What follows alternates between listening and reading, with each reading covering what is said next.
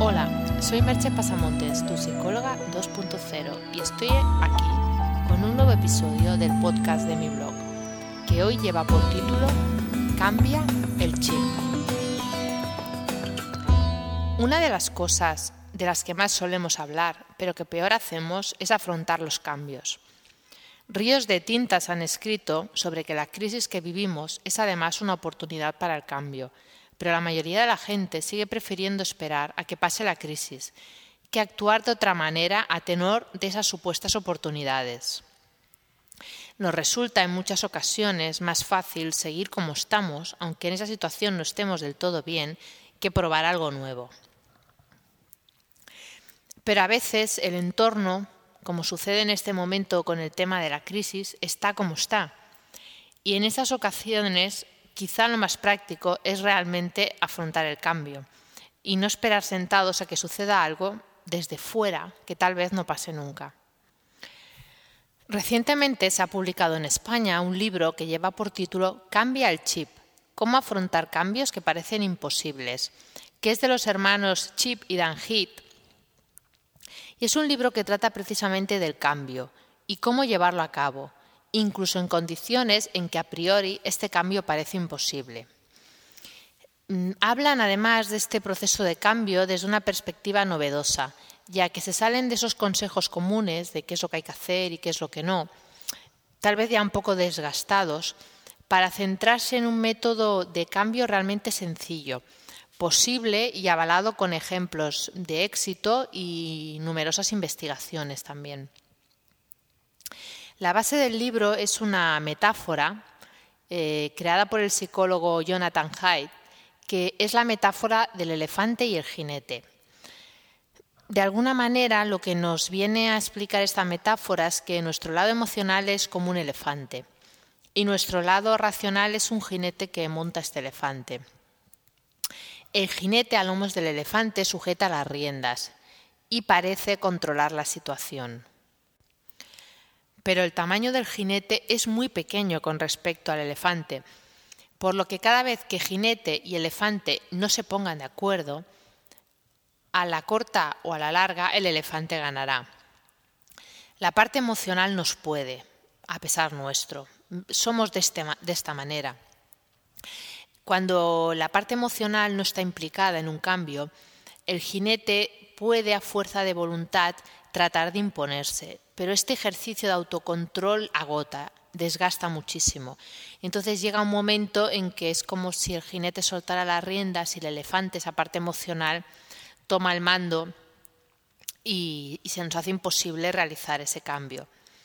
Este es uno de los motivos, según explica esta metáfora y según se explica con numerosos ejemplos en el libro, de que a veces cuando queremos hacer un cambio, por ejemplo, el típico de voy a empezar a ir al gimnasio, si la parte emocional no está realmente implicada, la parte racional o del jinete, como llaman ellos, conseguirá que vayas unas cuantas veces, pero al final esa parte emocional puede más, es un elefante al lado de un pequeño jinete y te arrastra a, no proseguir en ese proceso. Cuando estamos delante de un cambio, el jinete aporta la planificación y la dirección de, ese cambio y el elefante la energía. Es por esto lo que os comentaba antes. Si tenemos planificación y dirección pero no hay energía, eso no sucederá. Por eso ambos han de estar de acuerdo. Entonces el libro lo que hace es eh, explicarnos el modo de, cómo conseguir que elefante y jinete se pongan de acuerdo para realmente facilitar el proceso de cambio y lo divide en tres partes, que es dirigir al jinete, motivar al elefante y allanar el camino. Si consigues actuar en los tres frentes, aumentas espectacularmente las posibilidades de que el cambio acontezca. Cada uno de los tres frentes, para que de verdad funcione, ha de seguir además unos principios, que no siempre es necesario aplicarlos todos, pero si los tienes en cuenta, en muchas ocasiones te serán de gran ayuda. En el primer punto, en el dirigir al jinete, que es ese dirigir la parte racional, mm, se nos aconsejan varias cosas. Una es identificar y seguir las excepciones positivas, en lugar de fijarse en lo negativo. Resulta sumamente interesante ver los ejemplos que pone el libro de cómo si en lugar de fijarnos en lo que no funciona, nos fijamos en lo que sí funciona, se nos facilita enormemente copiar esas estrategias de cambio.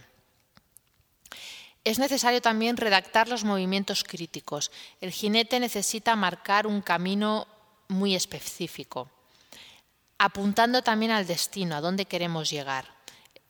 En otras ocasiones hemos explicado la buena formulación de objetivos.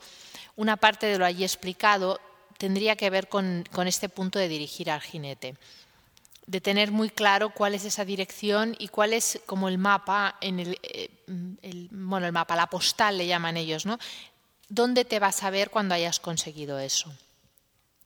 El segundo punto era el de motivar al elefante.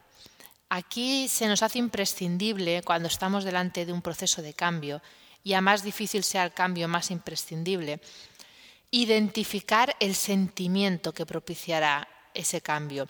Si no hay una emoción implicada, el cambio no se va a producir. Nos es prácticamente imposible cambiar sin emoción. Entonces, si simplemente estás intentando cambiar solo por la fuerza de voluntad de la parte racional, ese cambio no lo vas a conseguir.